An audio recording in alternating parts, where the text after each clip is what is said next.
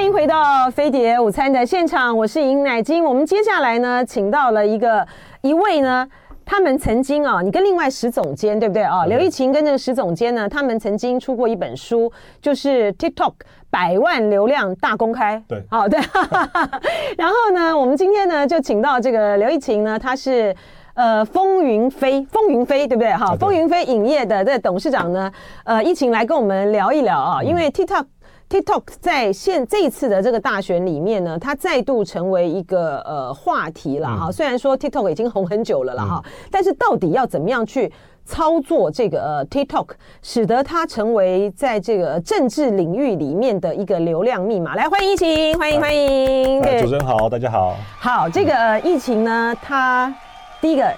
呃，年轻有为啊，然后呢，呃，也是一个型男哈。我刚才呢跟这个疫情在呃开始前的时候呢，是问了一下这个疫情，他现在的这个风云飞影业，你主要的项目是什么？嗯，呃，是这样的，因为我们原本我自己好几间公司啦，然后有做媒体的，有做电商的，然后做行销的。嗯、那风云飞这间公司呢，是因为这几年我发现，其实大概五六年前开始，我接触短影音。然后发现短影音是未来的趋势，嗯，对，所以其实我们这几年做了蛮多的事情，都是针对短影音去布局的。像我自己的账号叫做，对，比如说我个人的账账号叫做六一七行销笔记，六一七行销笔记，嗯，所以我其实现在比较多，我自己的账号的话，就是在跟大家分享怎么经营短影音，怎么经营自媒体，然后怎么透过。端音去让你的商业可以去做后面的变现，嗯，那我们之后的话也会去做短影音的戏剧，对，嗯、就是现在其实中国大陆那边很红，对对对，那一百集的戏剧这样子，对，我觉得这个好神奇哈，不然你先听我一个个来请教，嗯、但先听这个疫情讲完，所以你们还有做短影音的戏剧，对，然后有做名人啊、政治人物的一些社群的代操这样子，OK，对。我我想，因为牵涉到业务机密，应该不方便透露说有有哪一些政治人物、哦。对，一般比较不会在公开场合这样。对对对，对那呃，我我请教一下哈，嗯、就说他呃，像这一次，嗯，比如说这个柯文哲，他们、嗯、他在这个 TikTok 上面呢，可以说是独占这个鳌头了哈。但我我也蛮好奇的，就说嗯，在蔡英文的时候哈，嗯。在蔡英文的那个那个年代，哈，嗯，他他其实呃，柯文哲第一个就柯文哲在他呃选台北市长的时候，他其实呃操作一些社群网络就还蛮不错的哈，对。可那个时候是在 IG 跟 Facebook，对不对？还有 YouTube，对，还有 YouTube 啊，那个时候还没有到这个 TikTok，对，对不对？然后蔡英文的时候，其实蔡英文他他在不管是 FB、IG 或者是 YouTube 上面经营的也不错。嗯，你觉得他们民进党这边没有进入到 TikTok 的这个部 TikTok 的这个部分的话，是因为意识形态的关系，还是因为说他们忽略了 TikTok 的的影响力？我觉得都有。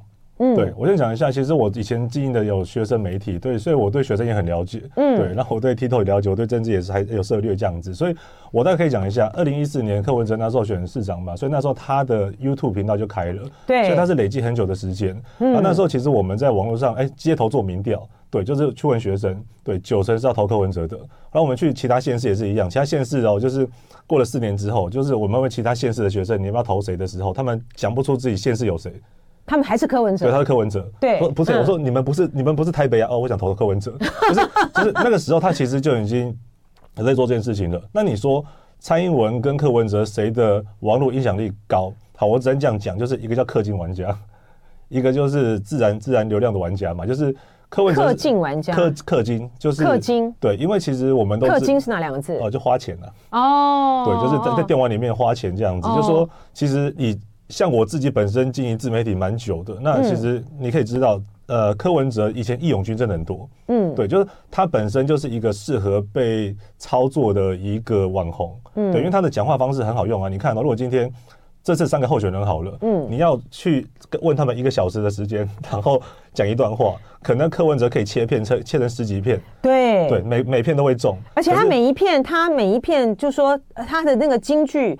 呃，京剧的话呢，它几乎这十几片呢，它都可以有个京剧，蓝绿都是垃圾，什么什么的，就是它很它的它的概念很短。对，嗯，就是我觉得这东西，因为自媒体要的是做自己。那其实因为柯文哲他其实完全没有受，应该是他的个性，我们都知道嘛，他有一些他的一些呃有趣的状况。然后再是说，因为他没有受过一些传统政治的洗礼，所以他没有那种温良恭俭让的感觉，就是我讲话一定要怎么样怎么样怎么样，他也不是。然后他也是靠网络起家的，网络发家，他不需要这样一直拜托人家请请他怎么样，然后慢慢削弱他的这样的个性，没有。所以他很快的透过网络就发现，我只要做好自己，嗯，我的声量，我的粉丝就会喜欢我。那反而是那种传统的效果是很差的，所以。在这次 TikTok 里面很有趣的状况是说，柯文哲的影片是 TikTok 流量密码。我今天如果是别的党的，你只要把柯文哲放上去的话，他的粉丝也会过来哦。他说 OK 挺科，OK 挺科，可是就有流量了。对，所以其实真正在 TikTok 里面，其实真他是很不用花钱的。那我觉得这一次的选举很有趣的一个地方在于说，一月三号之后啦，整个局势大变。一月十三，呃，一月三号，一月三号，为什么一月三号呢？因为一月三号之后就是不能把不能讲民调，民调，对对对，对，所以不能讲民调之后呢，其实封关民调，对，所以我觉得蛮有趣的，就是我们自己一直在观察嘛。其实，在那个蓝白河的消息出来之后，对，然后就哎，OK 了，赢了，稳赢了，对不对？对，然后等到那一天分裂了，分裂完之后就是啊，稳输了。可是大概过一个礼拜，对整个网络的气势来看的话，就是哎，蓝的是有机会了，对，蓝的又又回归了。对，可是呢，在一月三号之后发生很大的事情，就是哎，因为不能做民调了。嗯，对。但是很有趣的是，因为第一个，呃呃，柯文哲的粉丝们其实非常多，对，然后网军也很多。然后我说网军不是有些是义勇军哦，他不是说真的是花钱的。但我说实在，这次大选不相信大家没花钱，其实大家都有花钱，对，只是花多花少。但是以呃柯文哲能力来说的话，他可以花不用那么高的钱。可以获得极大的一个影响力，这是绝对有的这样子。嗯、那因为一月三号之后，其实很，他们之前不是有有一些民调吗？对，说哎，科是第一名嘛，对不对？对。那他们到处在 TikTok 里面到处去散，所以这是事实啊。因为我自、嗯、就是这是事实，就是说在这个封关民调之后，在这个 TikTok 上面呢，有大量的这个呃大量的这个账号呢，再去转传这些。我自己我有讲过，我自己都有收到，嗯，但是因为那个时候就不能够再传民调啊，嗯、不能够再传民调。其中我收到的一则，哈，其中我收到的之一，哈，里面呢，它就是呢，运用呢之前的这个民调，哈，然后那个数字呢，就不是那家媒体所发发布的，可是他就说根据，他就是根据呃某一某一个民调显示，反正柯文哲呢，他。他那个时候我收到的那一则呢，柯文哲是第二，嗯，然后呢，把这个侯友谊呢，就是抛在这个之后，嗯，这只是其中一个，还有有些是第一的，有些是第一的，对，而且呢，我很妙，我就把那个收到，因为是别人转给我的，我又把这个民调，我又把这个呢转给那家，转给那个那家的媒体的呃民调的这个负负责人，嗯，然后呢，他就回我一个说。现在不能传民调了，对对对，现在对啊，我就说很麻烦啊，所以就这样，非常多非常多非常多，就说有些是柯文哲第二，有些是柯文哲第一，对呀，然后我也觉得很怪哎，就说国民党为什么？就说国民党他没有采取这个动动作哈，然后 NCC 国民党没有采取动作，其实国民党应该是可以去告。其实赵先生那时候有一些动作了，但基本上影响不太大，不大。对，那我觉得这跟演算法也有关系，因为其实 TikTok 演算法跟 FB、YouTube 什么都不太一样。嗯，它是之前的影片是会爆的，就是你看到 FB 它是不是发完文之后嘛？什么意思？一般 FB 的那种触及大概二十四小时之后就没了，就是你的文章发出去之后，呃，过了一天之后，差不多就不会再增加了嘛，可能就是几百个赞就在那个地方了。可 TikTok 不一样，TikTok 有可能是，比如说有些影片我可能拍两个礼拜之后，它突然就爆了。对，他只要再被看见的话，他还是会再爆的。所以有时候为什么他背后那个演算法是什么？他演算法是说，就是如果这个影片被人家关注到的话，哦，对，就背后会推的话，他会加。所以有时候，比如说我今天拍了十支影片，我可能今天拍到第十支的时候，我前面第一支、第八支也爆了。那你看到，如果今天在那个时期点，是不是很多粉丝都想要去帮帮自己的呃想喜欢的候选人去按赞？好，所以那时候呢，他们会大量的去按那一个。就是他民调比较高的，嗯、那他会分按按赞嘛？可是按赞没有怎么样，我没有分享。可是按赞完之后呢，触及演算法会告诉这个系统，哎、欸，这个影片是大家喜欢的，会给更多人看见。嗯、所以那个时候你会发现，最后一周的时候，应该很多人达到国民党的党部，然后说，哎、欸，我就问一下，那个民调是真的吗？嗯、对，每个都这样问哦、对，所以我最后一个礼拜就发现，哎、欸，差不多了，赖清德可以躺着选了。对，因为已经感受出来了。因为其实在一月三号之前哦、喔，身边的所有人真的都是原本。中间的全部都觉得啊，今天这一次要下架民进党的话，应该是投蓝了。好，可是，在那个礼拜，所有人告诉我说：“哎，你觉得要投谁？”对，我觉得柯文哲有机会，每一个人都说有机会，我就啊，这是差不多了，嗯，就大势已去了，对，因为大家都归队了，哦，所以其实在这个礼拜算是蛮重要的，就是因为社群的影响力，而且加上柯文哲的粉丝真的比较比较有效果。说实在的，因为他们的他们的行动力比较强，行动力比较强，而且他们本来就在这个地方，他不是说为了选举才过来的嘛。可是其他候选人其实往往都是因为选举才来，对，选举，因为一般来讲，我们如果有政治形象来说的话，常常是好最后一个月两个月，突然间开始很紧张了。然后说，我希望找一些资源来帮助，可太晚了啦。就是自媒体是你要累积的，要养，对，它是要不断的累积堆叠的。所以当最后面用爆发力的时候是不够的，你那个费用会被垫垫得很高。嗯，我我那我我后来有想嘛，哈，我就想说，哎，其实你说赵先他有讲，但是其实没有发挥多大的这个作用，因为之前的时候选前他也他也他也没他也没讲，他是选后才讲的啊，对，他选后才讲的。然后呢，因为呢，你选前讲这种什么。呃，假民调啊，或是什么的话，他这时候就他会被罚，他讲过一次，他就讲过一次，但是没有被发酵。哦，OK，对，这这是很有趣的，就是因为当今天你没有那么长经营粉丝的时候，没有人帮你发酵。可是所有社群里面很重要的就是你有没有人帮，因为我们讲说要有触及率的话，嗯，对，就是要有比如按赞啊、完播率啊，然后那个评价等等之类的，这几个都有的话，会让你的。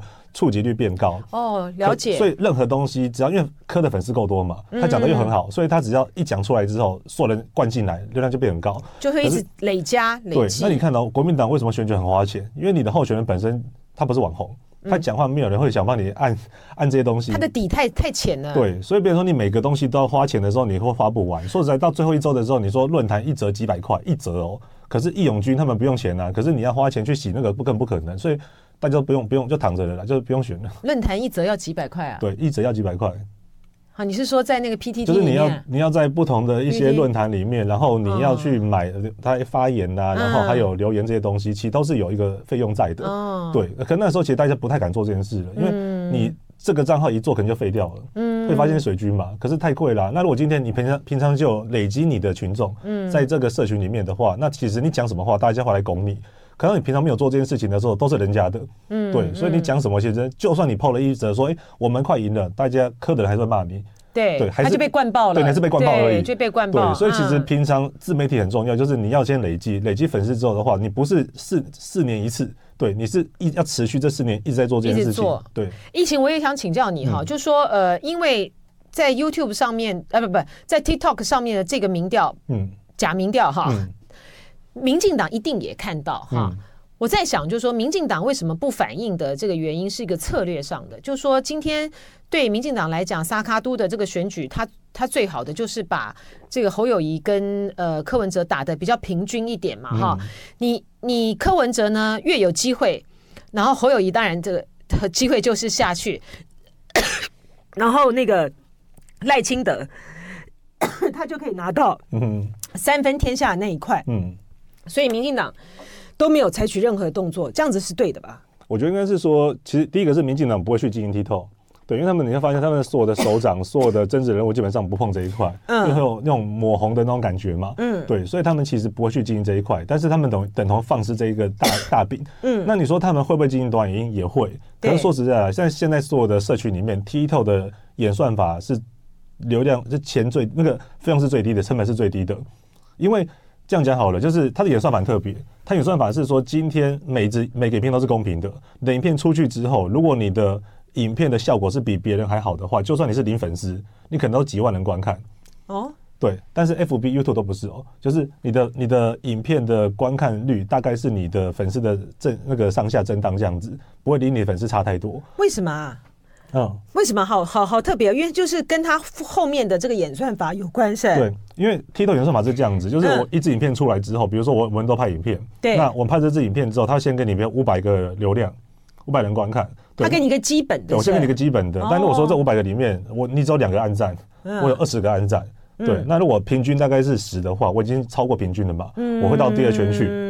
变一千个，不变两千的那那个圈，那就又超过平均值的话，变成五千的、一万的上去。哦，所以你发现 TikTok 流量都很奇怪，都是什么五百、两千、一千什么的。哦、对，那其实就是因为它都有一圈一圈，哦、所以你要看到它只要到哪个地方，表示哎，它、欸、已经超过好几圈了。哦，对，所以它相对是公平的啦。所以你说到底，有些人会讲说，哎、欸，那中共什么有没有去介入？说实在，超难介入。我觉得我也觉得超难介入的。我跟你讲个东西哦、我们也是广告代理商。嗯。嗯这一次选举里面，连蓝的都投不了广告，因为政治的东西在 TikTok 算算是不能投的，是违禁词。对，就是你不能投政治啊、色情博博弈啊这些东西。所以连蓝的哦，就是不要讲蓝的讲政治东西，就是连蓝的候选人，然后去去讲一个店很好吃，他会哎，这是政治人物，他不能投。那为什么柯文哲可以？他没有投啊。嗯，所以说不要相信说什么对广告。以广告来说的话，嗯、柯文哲不用投，嗯、就是大家不用觉得，因为呃。他因为我们对这个广告太熟了，嗯，对，就是连蓝的，照理说我们都觉得直觉会觉得说，哎、欸，很像蓝的，很像比较符合对岸的需求嘛，其实也不是。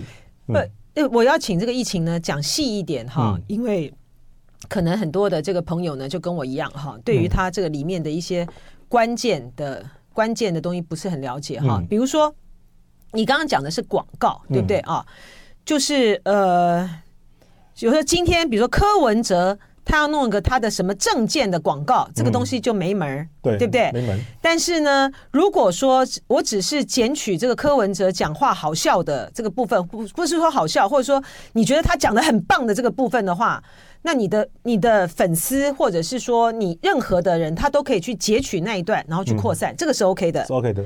嗯，因为 TikTok 本来就是一个支持二创的平台，鼓励二创的平台，所以你会发现 TikTok 里面很多我们常看到音乐呀、艺人啊什么东西，会拿来变成他影片的一个桥段。嗯，可是描述很短，对，所以基本上是没有问题的。它不像古阿莫，我放整个影片嘛。嗯，对，所以你就会发现，其实很多人都会去二创。啊，比如说大家可能科目三跳的不错，就去学他的，嗯就是什么红了就跟什么就会中。对，嗯、所以其实 TikTok 的演算法蛮有趣的啦。那如果说像比如说呃，今天呃，好，我虽然我就是侯友宜的这个阵营里面哈，嗯、那我是赵少康，那我就是剪了这个短影音，但是但是因为我的我的基础太薄，对不对？嗯那他可以，他有一个下的方式吗？就是说，他怎么样透过他去触及或什么，能够让他流量起来？还是说没？还是说没戏？没门，就是没戏，只能靠内容本身。哦，对，就只能，所以你的内容就很重要。所以你的内容如果无聊的话，大家就不想看，就觉得自讨没趣，就对。所以，所以，所以那个时候基本上，因为以前你说 FB、YouTube 都一样嘛，我们今天要一个东西扩散出去，哎，你看国民党桌面那些影片，民进党也是一样嘛。嗯嗯，他们的影片拍出来之后，其实是没有人看的嘛。你看他的 YouTube 按赞的比例就知道了，就是怎么可能那个 那个观看这么多，按赞就这么少？因为他是买出来的，在短时间之内把它抄出来的，增加触及率啦。对，可 TikTok 是没办法买的。都是买不到的，对，买不到流量哦，买不到流量，是哦，对，他政治人物基本上是不能买的，所以现在在 TikTok 上面看到的就是真枪，就是真的是你的实力啦。哎、那我也听这个民进党讲，那个我觉得那个好像不通，他但是呢，他们的讲法是说呢，民进党在这个他说 TikTok 的演算法，嗯，会自动的排除民进党，我说哪有这种事？对啊。没有这种事吧？因为他们根本没有上来啊。对，他说说你这个，他说什么呃民呃那个 TikTok 里面呢，对于民进党的一些呢，他就会把它排除掉。我觉得没有啊，没有这回事啊，嗯、没有啊，没有。所以这他他们是怎么想的呢？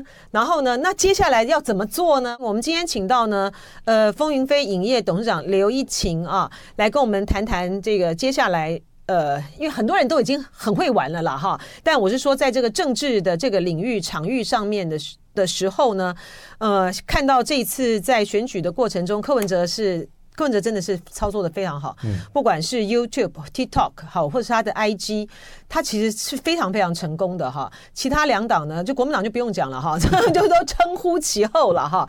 那接下来的话呢？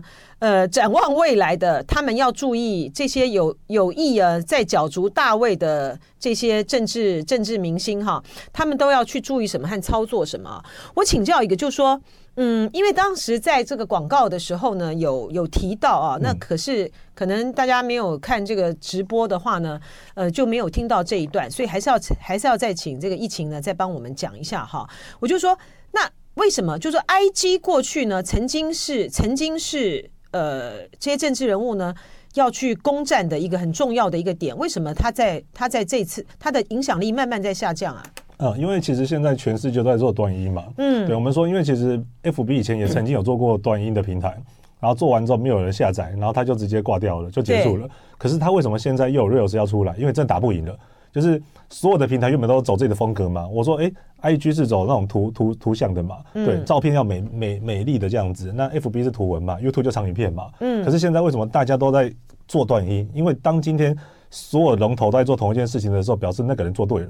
嗯，表示抖音 TikTok 做对了，对，所以 FB 现在又重重启炉灶，就是哎、欸，又把它做起来。但是你看到 Meta 原本在年年前的股价是很糟的，嗯，对，去年的时候，可是后来因为做短音的关系，整个爆冲起来，它回来了，对，靠短音的关系，所以其实你会发现，就是未来的趋势就短音，至少三到五年之内，对，如果你要经营社群的话，你你的基本技能已经不是什么写文章了，然后拍照了，不是，是拍影片。到底多短？多短？基本上啦。我们建议，如果你是一个新的账号的时候，一开始大概拍三十秒左右，对，因为真的只能三十秒啊。对，因为如果你今天可以拍，你可以拍很长也没关系，但是你太长的时候，如果你还如果你还不是个咖的话，对，那太长了人家看不下去。嗯，那看不完的话，你完播率就会差。那完播率如果没有播完的话，没有播完一次的话，那在 TikTok 里面，它就表表示你的你的你的内容是不好的。对，它就不算了。它会让你的演演算法会告诉你说这是个不好的影片。哦，是哦。那触及就变低。哦。那你看，一定要看完三十秒哦。那有人就说，那我这样好了，我干脆拍个三秒钟就好了。我发现很很短嘛，那这样子一定会看完嘛。哎，可能问题是你要想哦，三，因为 TikTok 的算法是你同样的长度是跟同样的长度去比较，所以敢拍那么短的是谁？那种爱跳舞的小姐姐。嗯，对，那个可能换个胸部啊什么之类的，你会看完嘛？可是相对于这种的话，你的影片会变得无聊。哦，对，所以你们在跟他比赛完之后，你又输了，你又没流量了。哦，所以初期的话，今天大概拍个三十秒上下就好了。嗯，对，你不要投太多，太多人家看不下去，你也不是个咖。嗯，对，今天如果今天是阿信，我一天阿信他拍一个什么东西，拍五分钟我也看下去嘛，因为我喜欢他嘛。你说老高他的影片放在 TikTok 里面，如果是一次十分钟会不会看？还是会看。嗯，好，那刚刚提到一个东西，为什么现在你说上你说呃初期的第一个三十秒以内，对，初期的账号，如果你是个没有名的人的话，初期不要拍太长。对，然后极限是六十秒。呃，其实现在 TikTok 可以拍三分钟、十分钟了，嗯、对。但是初期，就算他给你这些东西，你也不用去拍那么长。对 对。对对 OK，好。然后呢，那 IG 的这个部分的话，你说是因为 IG 跟这个 Facebook 它是联动在一起的，对。所以它的它现在 IG 如果要经营 IG 的话，还是要以这个呃美图为主。没有，就是也一样，也是以短短短影音加美图。对。呃，其实应该是短影音，但是它因为啦，就是 IG 这个这个社群呢，它本身呃用户就是比较有美感的人，嗯，所以你会发现一样的内容呢，你在 TikTok 可以拍的比较乡土味重一点，嗯，对，那字很大啪啪啪，可是，在 IG 里面要红的影片的类型会稍微不太一样，哦，比较精致一点，比较精致。我我看到在这个呃这场选举的这个过程里面哈，嗯，肖美琴是后来加入的嘛，啊。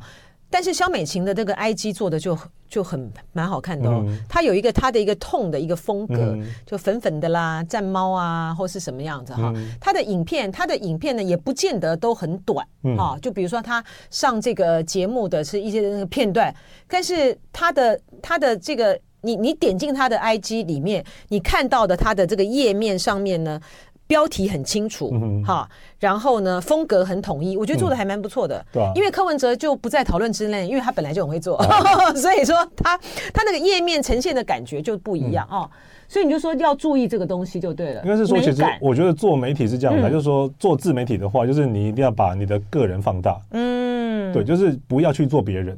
嗯，对，比如说你是一个，比如说好了，侯友谊，如果他本身是一个乡土味很重的人，他就应该更乡土。是，对，你不要不要要不要乡土不乡土的，对，就是你要就真的乡土下去。嗯，对，你就真的每天讲台语，然后用你，因为我们都有些朋友都说，哎，他们要那个会靠，你知道吗？对，他私底下也不是这样这样子啊。对，他私底下，可是一到了台那个台面上面又变这样子了，那其实都不喜欢，卡在中间。所以你说，其实很多传统走出来的人，他们很难做自媒体，也是这样的原因。嗯，很多主播哟，他其实他们的。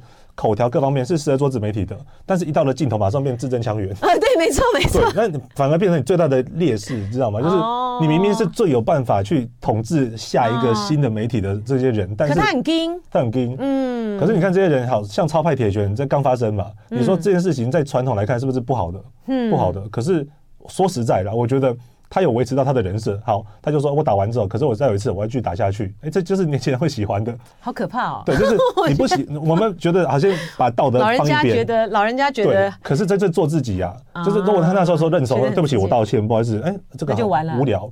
哦，对，可是他就有坚持他的人设。我就现在我不代表我的立场啦，只是说、啊、做自媒体就是你要把你的人设放大，你好玩就变超好玩，嗯、你你很贱就超贱。对，可是如果你本身就很无聊的话，你就是更无聊而已。那你知道，其实九十趴的真正人物都长这个样子，所以他们都需要一群人帮他包装，包装成他的样子。就算而且包装完了呢，他还不知道怎么去做他。对，那这个很可怕的。那柯文哲就不是嘛？就是柯文哲不是，柯文哲随你玩，反正你就就尽尽量玩。对，而且柯文哲，我就我之前的时候就说，柯文哲呢，他对台湾政坛呢最大的一个冲击呢，就是他抛掉了那些很陈腐的官腔官调，没错。然后他他就是这样，所以说。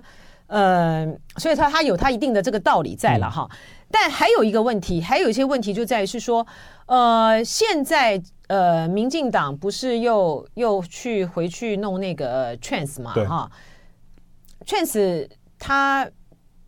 它它应该不会是不会是接下来的的一个趋势吧，对不对？不会，目前目前看起来不会啊，因为感觉上它的是一它是一个赶鸭子上架的一个社群，它是当初是为了打推特用的，对对，所以它其实是硬上，可是还没有想好要干嘛，嗯，所以大家会觉得有点多余，就是我到底为什么要同时经营这个东西？嗯，可是对他来讲，可能。一定要以他们的立场来说，可能是对的。我先卡位嘛，我先把人放进去。但是未来如果想到什么变现或者是一些其他的玩法的时候，我再加进去。可是我先累积我的粉丝数，对，让我的粉丝可以在不同的平台都有很多的人去不同的一些分割这样子。嗯、是。那我我我请教一下，就是说其呃，那 X 呢，就是 Twitter 呢？？Twitter 对台湾来讲是还好啦，台湾真的还好哎、欸，真的还好、啊。可是问题是说，呃，你如果说要进行一些外部连接的话，其实推特也、嗯、也也不可或缺哎、欸，呃，因为特别是呢，，Twitter 上面呢有很多海外的啊，海外的不管是说呃讨厌中共的啊，嗯、或者是说喜欢中共的啊，嗯、因为台湾内部的选举因素就是分这两派嘛，哈、嗯。嗯，我就在我就在呃选前的。就选前之夜哈，因为柯文哲的台北市凯道的造势还蛮成功的嘛哈，然后我就看到呢，推特上面呢，哇，有好多人都在推啊，就说他们就很担心，嗯，很担心阿北，很担心阿北的力量呢，真的能够呢去，呃，就是会会盖过哈，会会会影响到影响到最正宗的民进党的成长啊，所以他们就说。这次呢，小党对不起了啊，所以他们就把票可能就是投到，比如说民进党的这个政党票上面或什么的。嗯，因为蓝营的人呢，不太去玩这些东西哈，所以他们都是看感觉啊，就是看这个感觉啊，觉得说这个柯文哲造势很成功，这个侯友宜大概没没希望了哈，所以可能很多人呢，他不不出来投票了，这倒是有的哈。那所以说，Twitter 没有这个作用吗？Twitter 其实在台湾影响力算小，真的很小，可是可是不，可是也是不是不得不经营呢？呃，我觉得以目前的态势来看的话是还好。嗯嗯、我这样讲好了，就我觉得做任何账号对我来讲都要先看目的。嗯，如果今天我的目的是为了未来。好，我要跟大家讲说，其实我在国际这一块我可以接轨。嗯，我在国际有多少粉丝？嗯、对，我透过这个账号又跟哪个总统怎么样怎么样怎么样？如果我的目目的是这个的话，那反正我顺便经营嘛。哦，反正我都有团队了，我现在选完之后我的钱也够了嘛，民进党也够多钱的。我花一点时间去经营这个东西，那其实是要就像我们现在一样，就是就摸黑黑马后了。对啊，端影音来讲，TikTok 是主战场，哦、可是其实所有平台都可以放啊。你的成本是低的，你不用像以前一样，哎，我在 IG 要做一个美美的图，我在这边要做什么东西不用，你一个影片可以放所有地方，所以对他们来讲，今天多经营一个平台其实没有太大的影响。但是他如果可以透过这样的累积，达成后面可能四年后再选一次的时候，我已经几万人或几十万人了，或我透过这个账号，我接触哪些国外的一些名人，或哪个名人有蓝勾勾帮他按赞，对，那其实都是一个可以宣传的话题。你说民进党最后面造势晚会做了什么事情？其实。他们，你看哦，以前我们都说要要要买便当嘛，然后给这些人去造势会场嘛，对不对？嗯。他们现在是他们透过直播，对。那我先不论你来源怎么样，嗯。对。那这个直播呢，他说结束完之后马上放话说，哎，我今天我线上线下五十万人，嗯。对。以前我们光是要哎让大家去现场就很麻烦了，现在没有啊，我网络上都算人流，嗯。对。可是它会影响一个气势，就是哎，他们赢定了，嗯。对。所以很多人就跑了嘛。对对。那。呃，就这个呃影音的这个制作来讲的话，因为现在，比如说我们都是透过手机看嘛，啊，嗯，所以这些是这是基本的吗？就说他一定要就是直拍，还是就是对于现在可能你有兴趣要开始去经营的话，嗯，他你有没有一些什么样的技巧告诉大家？我觉得第一个就是直拍没错了。其实我自己我大概五六年前就不是啊。呃呃，这样讲好了，YouTube 有长影片跟直影那个直的影片，可是它现在的演算法会让它流量比较多都在短影音哦。这一块，所以很多人他是靠。呃，你说像目前 YouTube 台湾哦，YouTube 流量最高的一个人叫齐轩，嗯，对，应该是台湾会第一个破一千万订阅的人。哦，是哦，他从 TikTok 出来的，哇，我真是孤陋寡闻。对，他是拍长影片起家的，嗯、然后呢，他只是顺便把他的影片放在 YouTube 上面，嗯，对，然后他就现在快要一千万订阅了这样子，对，那都是都是长影片，所以其实现在你要靠一个八分钟、十分钟的长影片去红，跟你拍一堆一分钟不到的短影片去红，其实短影片效果是非常好的，嗯嗯。那可是你刚才提到，就是说，呃，你的经营的呃里面还有一个短，就是戏剧嘛，哈、嗯，短戏剧。呃，我之前的时候呢，呃，在跟林少宇在聊这些现象的时候，他也有提到，但是它这个的制作或是它的切点到底在哪里？嗯，因为我们今天看，像像大家哈，现在呢，你呃。现在你看直播了哈，不要去转到别的地方。嗯、但是呢，就你你回去呢，你去点进去这个 YouTube 的发烧影片里面哈，嗯、我也看到很多那些，我真的觉得一点都不好笑的不好笑的这个短影片呢哈。嗯、这个就是这个就是现在制作的趋势吗？趋势是那个我说的戏剧，戏剧是那种一百集的戏剧。嗯、对对，那它的玩法是这样，就是。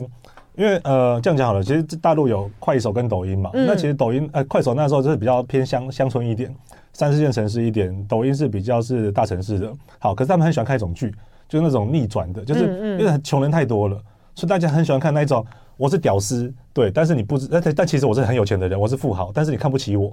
对，比如我是从外卖小哥啊，我是打工的，我是什么的？因为大家看得很爽嘛，就是我原本就是这样的人，但是看这影片，哎，这个人跟我一样，但是不要瞧不起我哟。对，因为其实我是一个什么总裁之类的，嗯，嗯，所以他们很喜欢夸这种东西。所以光是这种这种类型的影片，那不管是什么穿越皇帝的啊，或者是一夜起来之后全世界缩水百万分之一之类的，这种东西超级多。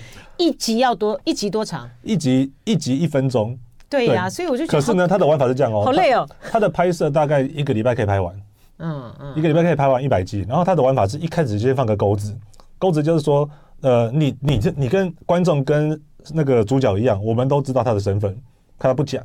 对，然后他就一直被误会，然后呢，你就觉得快，你快点告诉他你是有钱人呐，快点呐，有这种情绪嘛？他是一直不断挑动你的情绪，所以你可能过了二十集，哦，终于哦被知道他是有钱人的。可是第二十一集之后呢，哎，对手就很笨，就说我觉得他是假的，哎，又了又来了，所以你会再有二十集，又是要揭穿他，然后就啊，快点告诉他，所以很狗血。然后呢，他不用精致。你看他们可能麦克风直接别在这个地方，打架打超丑的演员都乱选角。对呀，而且我觉得这有什么好看的？对，只要主角长得好看，对。可是重点还是要主角好看，而且光是好一个系列可以拍几十支哦。像有有前阵子我突然很疯哦，那时候看到哎蛮好玩的，我看哎这个皇帝穿越。我那时候大概连续两个礼拜，每天选不同皇帝。哦，是啊。对，然后后来开始选不同的，那就是每个系列都很多。那为什么这么多？因为有人看呢。啊。那我这件东西没有人看的话，你不会不会去做这件事情。然后成本也不高，对不对？成本不高。成本也不高。对。这好像以前我们那个什么蓝色蜘蛛网的那种短影音版哦，我觉得这实在非常的有趣啊，而且有很多的这些的密码呢，呃，非常非常的感谢啊，今天这个风云飞影业董事长刘一刘一晴来跟大家来分享，谢谢，谢谢，谢谢，谢谢。就爱点你 UFO。U, F, o